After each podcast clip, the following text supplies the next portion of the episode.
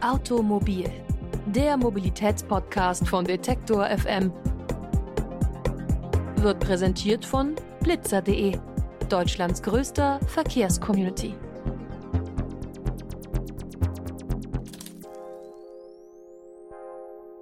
Und damit herzlich willkommen zu einer neuen Folge von Automobil, dem Mobilitätspodcast von Detektor FM. Und wir sind immer noch kurz vor der Bundestagswahl. Das heißt, wir beschäftigen uns auch diese Woche wieder mit einem aktuellen mobilitätspolitischen Thema. Und da geht es dieses Mal um das deutsche Verkehrsrecht im weitesten Sinne.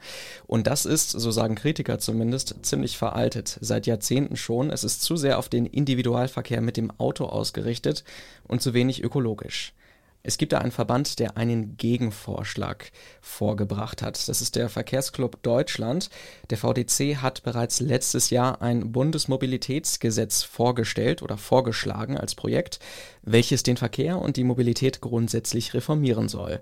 Doch äh, wie genau kann das eigentlich funktionieren? Wie kann man ein bundeseinheitliches Gesetz haben, das tatsächlich alle wichtigen ökologischen Aspekte in die Verkehrspolitik mit einbringen kann? Das haben wir den verkehrspolitischen Sprecher des VCD, Michael Müller-Görnert, gefragt. Und dann habe ich ihn zu Beginn auch direkt gefragt, wie der Verband eigentlich den Begriff Mobilität definieren würde. Mobilität ist ja eigentlich, äh, dass der Mensch äh, seine Bedürfnisse befriedigen kann und da unterwegs ist. Nur das, was dann entsteht, das ist dann letztendlich der Verkehr.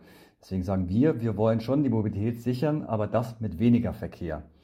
Das geht ja einfach, wenn die Wege kürzer sind oder wenn ich einfach auch Wege spare, indem ich beispielsweise Sachen wie jetzt äh, Videokonferenzen oder, oder, äh, oder auch Homeoffice, wie, wie da, da spare ich ja Verkehr, das fällt erst gar nicht an. Oder wenn ich dann meine nahräumliche Versorgung direkt vor der Tür habe, dann sind die Wege natürlich auch ganz kurz. Es ist anders, als wenn ich dafür in weite Strecken zurücklegen muss. Also das ist so ein bisschen so die, der Zusammenhang zwischen Mobilität und Verkehr. Verkehr ist das, was entsteht.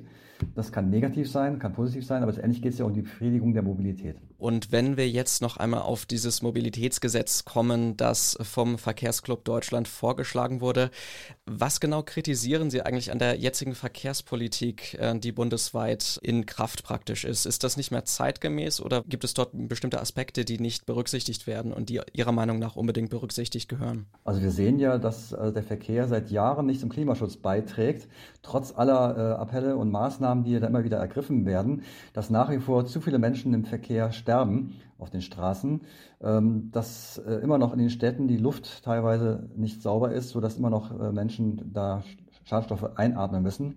Dann das Thema Verkehrslärm wird oft unterschätzt, ist aber auch ein ganz großes Thema, weil in vielen Städten ist es einfach viel zu laut. Und gerade die Menschen, die an den Straßen wohnen, die leiden darunter ganz besonders. Und äh, wir stellen halt fest, dass es halt eine Gesetzgebung gibt, die teilweise aus dem ja, Kaiserreich noch stammt oder halt wie das Straßenverkehrsrecht, das aus der Nazizeit kommt, äh, wo es damals darum ging, äh, ging es um die Massenmotorisierung und äh, da war eigentlich die freie Fahrt fürs Autofahren im Fokus und das hat sich bis heute kaum geändert. Und dass immer noch diese Autofokussierung ist, aber die anderen Verkehrsmittel eigentlich dann immer ein bisschen hinten runterfallen. Und jedes Verkehrsmittel wird separat in Gesetzen geplant und es findet keine Zusammenschau statt, keine Gesamtstrategie. Wo, wie kann man eigentlich Verkehr am besten bewältigen, wenn es halt diesen Zielen auch dienen soll? Zum einen halt Mobilitätssicherung, das andere aber auch Klimaschutz, äh, Verkehrssicherheit, Vision Zero, ähm, aber auch Umwelt- und Gesundheitsschutz. Und nur wenn ich das alles betrachte und dann integriert schaue, was ist die beste Lösung, dann komme ich voran. Aber das im bestehenden Rechtsrahmen geht das nicht. Deswegen haben wir gesagt, es braucht hier einen neuen Rechtsrahmen, der zum einmal Ziele setzt. Ziele für eine nachhaltige Mobilitätssicherung und eine äh, nachhaltige Verkehrsentwicklung. Nur dann kann es gelingen, dass wir auch diese Ziele endlich einhalten. Nun haben einige Kritiker oder einige andere Beobachter dieses Themas ja auch schon gesagt, dass vielleicht ähm, gewisse Ziele, die mit dem Bundesmobilitätsgesetz verfolgt werden würden, also zum Beispiel ein besserer Klimaschutz auch im Verkehr, dass das ja auch zum Beispiel vom Klimaschutzgesetz schon abgedeckt wäre oder vielleicht auch von anderen Gesetzen. Sehen Sie das auch so oder ähm, ist es wirklich wichtig, dass alles äh, in einem Gesetz konzentriert ist, was den Verkehr und die Mobilität angeht? Das Klimaschutzgesetz setzt ja verbindliche Ziele, aber das sagt ja nicht, wie kommt man dahin hin. Und hier soll das Bundesmobilitätsgesetz eben für den Verkehrsbereich aufzeigen, es quasi eine Anleitung geben, wie Planung erfolgen muss, damit diese Ziele erreicht werden.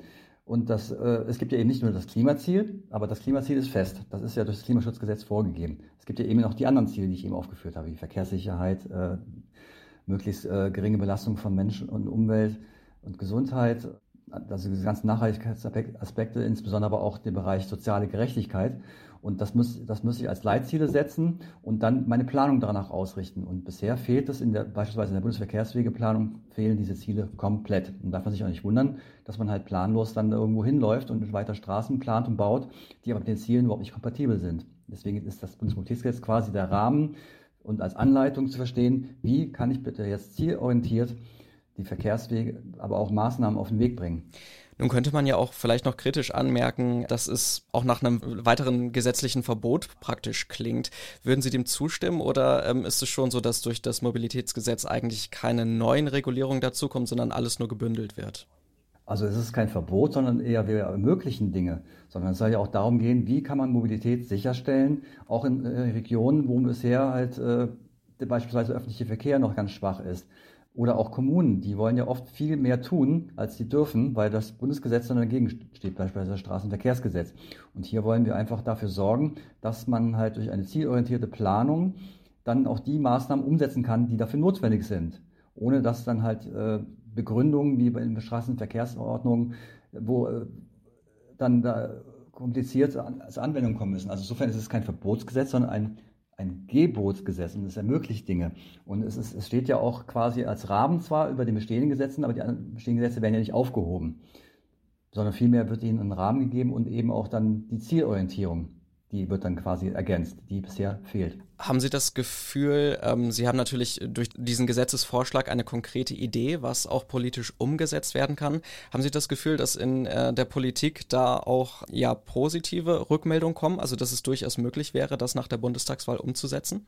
Also wir, haben, wir sprechen ja mit allen demokratischen Parteien und haben da schon die Rückmeldung bekommen, ja, das ist, äh, sie sehen auch, da muss, da muss sich was ändern. Die Analyse ist richtig und äh, es kann nicht so weitergehen wie bisher, weil es ist ja so, dass auch der Verkehr im nächsten Jahr wieder seinen Klimaschutzziel verpassen wird. Das war ja jetzt, dass er letztes Jahr geschafft hat, das war ja einfach nur dem Corona-Lockdown geschuldet.